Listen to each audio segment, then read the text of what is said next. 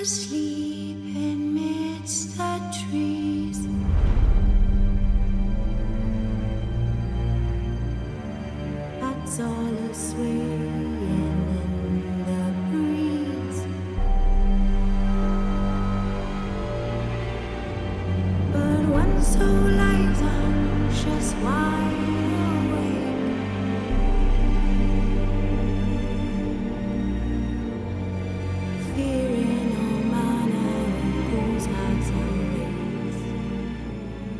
听众朋友们，大家好，欢迎收听本期的三心二意，我是你们的主播道长。可能有些听众听到这个 BGM 就能猜得到，最近的这个巫师三的次时代更新，我也是第一时间跟进了，于是直接导致昨天晚上需要准备的采访稿被我落在了陶森特。言归正传，今天我们的嘉宾是研究社会学的陈同学，也是听说他这段时间刚刚交完修论，于是看起来会有相当一段长的休息时间。所以这次你的修论的具体主题是什么样的？日语的来说的话，就是 Kenshin Dekina Kyoshi 现身的教师形象。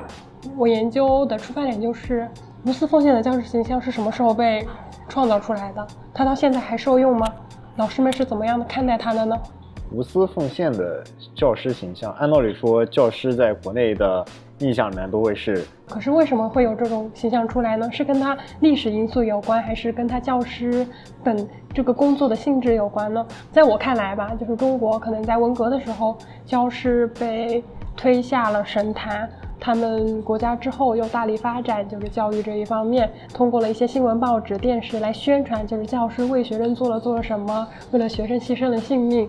然后，当然，它也跟教师这个工作的性质也有关，这也是肯定的，因为特别是在我们儒家文化影响的，就是亚洲圈吧，韩国、亚洲、中国都有这个无私奉献的教师形象存在。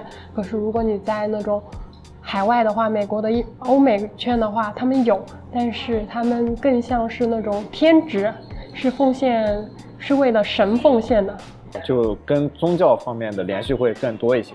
我们老师经常跟我说，你得分三种方面讨论，一方面是历史因素，中国的历史因素，就是文革之后为了挽回教师的颜面，然后宣传了教师的无私奉献；第二种就是教师这个性质，任何国家都会有一点，嗯，还有第三种就是有没有儒家的影响。儒家你也把它算作宗教方面的内容去考量。是的，但是如果我要写儒家的影响的话，那就是一篇博士论文了。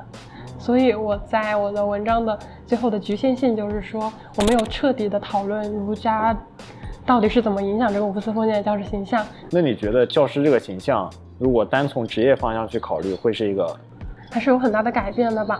因为毕竟中国现在教育发展，比如说很多家长他学历已经上来了。他对教师已经不再是觉得教师说的话就是正确的，因为现在很多家长也有自己的观念、教学理念，他们可以从很多方面的获取一些就是关于教育的知识，所以他们对教师的要求也会更高，对教师就会有更多那种很严格的视线去要求他们。所以在相对落后的一个情况下，人们对于教师类似于偶像去崇拜的，可能是我爸妈从小告诉我，教师也不一定全是对的。嗯，而且我一直也不觉得学校一定能够让我往更好的方向走。就是我觉得学校等于神话这件事情，这个序幕应该要慢慢的被揭开。那么你觉得未来中国教师的这个形象会怎么变化呢？不说未来吧，我是觉得大家应该要把教师这个形象，不要把它当做一个神职，也不要当做一个天职，不要把它当做一个完美的人。就是甚甚至很多网上的新闻有那种关于教师的恶劣形象的一些事件的时候，不能把个别的现象扩大到整个教师群体，这对教师他们压力是很大的。比如，因为我采访了很多年轻教师嘛，他们压力最大的就是这一点。就是社会对他们的期望过高，所以导致他们本身如果出现一部分非常小的失误的时候，就会被无限放大。嗯，是的，而且还有一个原因就是现在国家政策有关嘛，你听过双减吗？嗯，你觉得减的是谁的负担？双减政策具体是减少孩子在课外辅导班的一些压力，但是但是在国内的教师身上体现的就是增加的是他们的负担。就是在校内工作的教师的负担。是的，他们工作时间多，他们工作的就是内容也越来越多。他们工作内容包括你孩子有没有打疫苗，或者是你们全家之前的就是那种每个人的阳性阴性的状况。当然这跟新冠有关嘛，抛开新冠之后，他们还有各种就是统计各种家庭的离婚状况。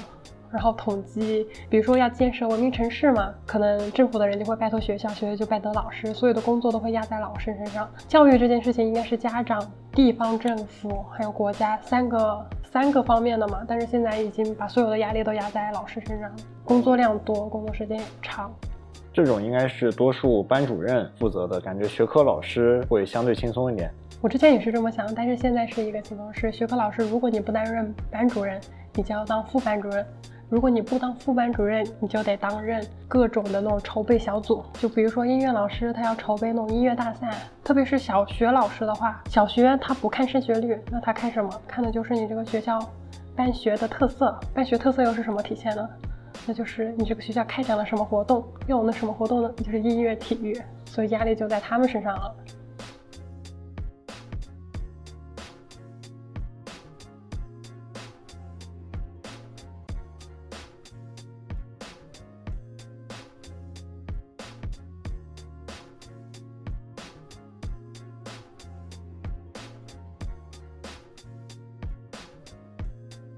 你的研究里面主要涉及的是小学、初中、高中，还是义务教育阶段吧？那为什么想要做这个群体的工作？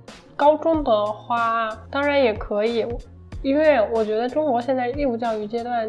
一还是说的九年义务教育制度吗？如果是我为什么研究小学、初中呢？因为它是公立比较多。如果是私立的话，它会就是你这个学校的一会跟校长的经营理念有关，老师们他们他们的工资、他们的就是做事方式、他们的想法，在一定程度上都会给影响到。如果是中小学的话，目前是公立比较多嘛，小学、初中的老师也很多。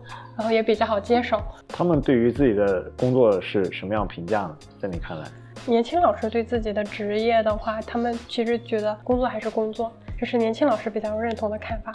比较有经验的老师，他们会觉得不知道怎么教书了。现在工作越来越多，有点远离学生了。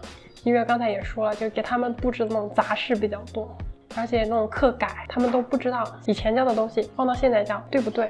他们有这种教学上的疑惑嘛？当然，这也是教职中期的一个转变嘛。就是在时代洪流转向的情况下，我们对于下一代的教育究竟要以怎样的方式呈现？这种难度会体现在教师这个层面。是的，因为教师他们每天都会收到不同的各种那种新课程，他们也会在苦恼：这样教好吗？明明自己教了那么多年的东西，突然要变个教法，他们也会感到疑惑。所以，在你看，现在已经是中国教育变革中一个。我觉得从小学、初中老师的话，我就看不到改革点，我只看得到老师的烦恼。改革还并没有落实到真正落实到我们 Could be wrong, but I think when you take center stage, not a single eye blinks. Some forced to swing in an awkward attempt to somehow filter your glow. But you know that the polish of your armor got them in a trance. Colors intertwined with the power of the dance. Poetry in motion got them in a standstill. Eyes glazed over, jaws drop like anvil.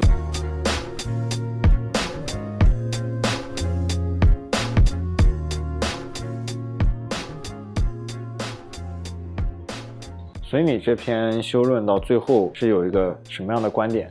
我最后可以说的结论就是，这个先生的教师像，由于他这个教师的这份工作性质，他会给他们带来动力，但是也会给他们带来那种闷闷的。我用日语写的话就是懵懵多西达懵懵，一直有那种不愉快，或者是有那种烦恼的事情存在。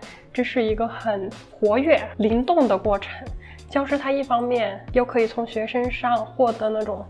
精神的报酬后，用精神的报酬来支撑自己度过这些消耗感，那种抑郁的氛围。是的，一方面他们知道这个事情是很累的，但是一方面他们又从学员那里获取了动力。现在中国就是关于教师的工资嘛，不是很高，就实际上物质的报酬是不高的，但是他们就会用精神的报酬来补充自己。但是这只是对于年长的老师来说，年轻的老师就没有这种故事。我的学生怎么了？怎么啦？因为他们经验少，所以他们就会相对来说抱怨会比较多。可能是年长的老师才会对学生有有感情，更喜欢孩子一些。其实所有老师我觉得都是喜欢孩子的，年轻的老师，因为他们跟我们一个时代差不多的吧，就是他们会觉得，我听过最有一句话就是“只渡有缘人”，哦，他们不会把自己当做一个神职了。教师只是一份工作，他们知道快乐从其他地方也可以获得。如果这个孩子不听话，这个家这个孩子的家长不配合你，他们在一定地方他们是可以妥协的，或许自己也可以放弃呢，他们就会有这种想法。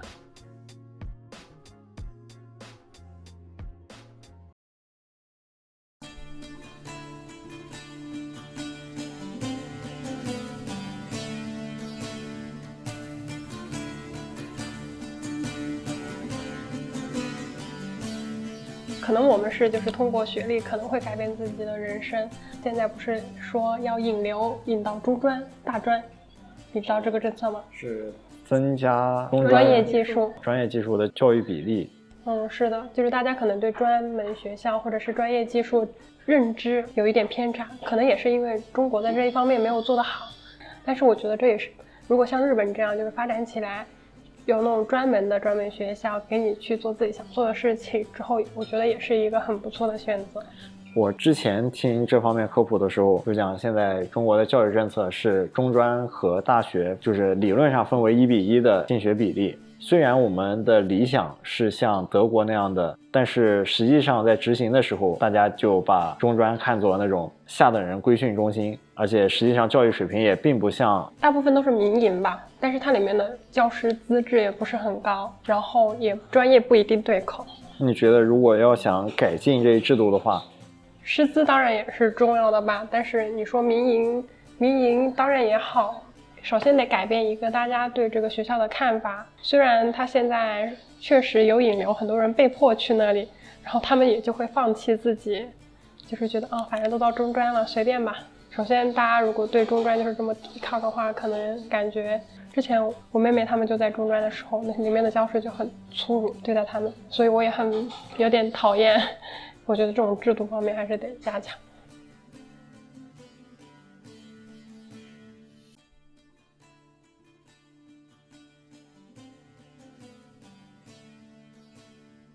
但是我之前做的是高考日语的那种项目嘛，但是有很多学生通过学习日语，然后来提高自己的高考总分，很多捷径嘛。我觉得之前我读高中的时候没有看到这些捷径。像当年像北大、清华，他们会有体育特招生，就会有很多学生到高二之后会突然转学去学一个特别小众的一个体育项目，之后就从这个方面加分，就进到北大、清华里面。嗯，是的，我觉得特别是像高考填志愿吧，就是一个信息收集站。特别是来日本之后，我觉得学习然后就职方面都是一个信息收集站。你的信息要是落后了其其他人，你可能就落后了他们一大步。像中国也是的，说实话，你说那种就是可能家里平时不怎么接触电脑的偏远地区的孩子，让他们突然填志愿，他们知道什么学校呢？他们可能也就知道家里附近几所大学。前年吧，帮我的一个亲戚填志愿，他可能真的什么学校都不知道。我这个时候才感受到，就是真的信息的差距，怎么会这样？觉得自己是被优待的，可能，但是我没有其他人那么优待，但是一瞬间对比了，才会知道教育的这个差异。觉得学校对于报考这方面其实也是有所欠缺的。肯定嘛？我觉得在比如说比较偏远地区的农村什么的，我觉得蛮难的。填志愿这种事情，你当时填志愿，你家里人会帮你参考？我甚至当时爸妈把这个任务交给我之后，我是并没有很上心去弄这些东西，当时也不懂。那两年是食品安全问题比较火，所以我就填了特别多的食品专业。嗯，我想最后还好没有选上。当时我甚至不知道我报的那个学校真正热门的专业，还有时代真正热门专业是哪些。但是你起码知道当时食品安全很热门，可能很多人都不知道这个时代要学什么，这个时代在流行着什么。对，我觉得像这种从高中毕业之后到大学，甚至还没上大学的时候就让你选择自己可能一生就要从事的专业，是非常不合理的。哦，是的。我们学校是不是就是主播大一、大二好像不选专业？大一、大二哦，对我们当时进学校的时候也是，我是进了一个轻工大类的专业，它里面会有食品、高分子、生物、材料，就各种不同的在这里面。然后等到你大一结课之后，看你的绩点，绩点高的话，你就可以从上往下选；绩点不好的话，就选别人没没人要的那些专业。你不觉得这是一个死局吗？成绩好的人去哪，说不定成绩都好；成绩不好的人就是不喜欢这个。啊，这也是很多转专业同学的想法嘛，就是我非得要学到这个专业最好，我才能去转去别的专业。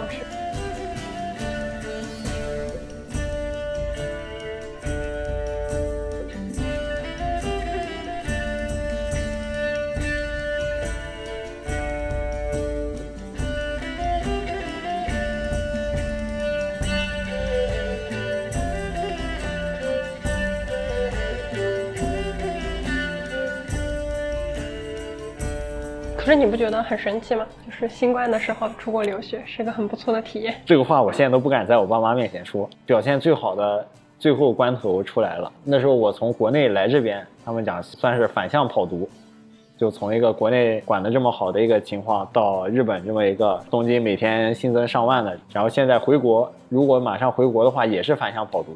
哦，确实，哎，算了吧，反正感觉大家之后都会一样，所以不要 care。我爸妈每次问我啊，你们那边疫情怎么样？我说我不知道，我也不关心。如果我每天关心疫情的话，我的生活就会没完没了。如果你想我开心，你就不要跟我提疫情。就是我觉得不能太多关注每天新增多少，每天政策怎么背啊，每天然后怎么就是阳了多少人，就觉得很没有意思。我倒觉得不能经常关注的原因，是因为国内倒也不是国内，好像世界各大这些新冠的新闻，一般都和政治新闻或者是 fake news 联系在一起。关注的话，就有一连串的新闻会往你这边涌，于是整一天的这样信息流都会被这些东西所占据。是的，而且都麻木了吧？说实话，大家特别是留学生，嗯，哦，身边人这个阳了，那个人阳了，后来发现，嗯，无所谓了。嗯，生活还是要继续。他们每次问我，哎，你们那边怎么样？我说我不关心，我也不知道，应该大家都好好的吧。宇宙很大，生活更大。是的，所以就没有必要太关注这些跟自己无关的新闻。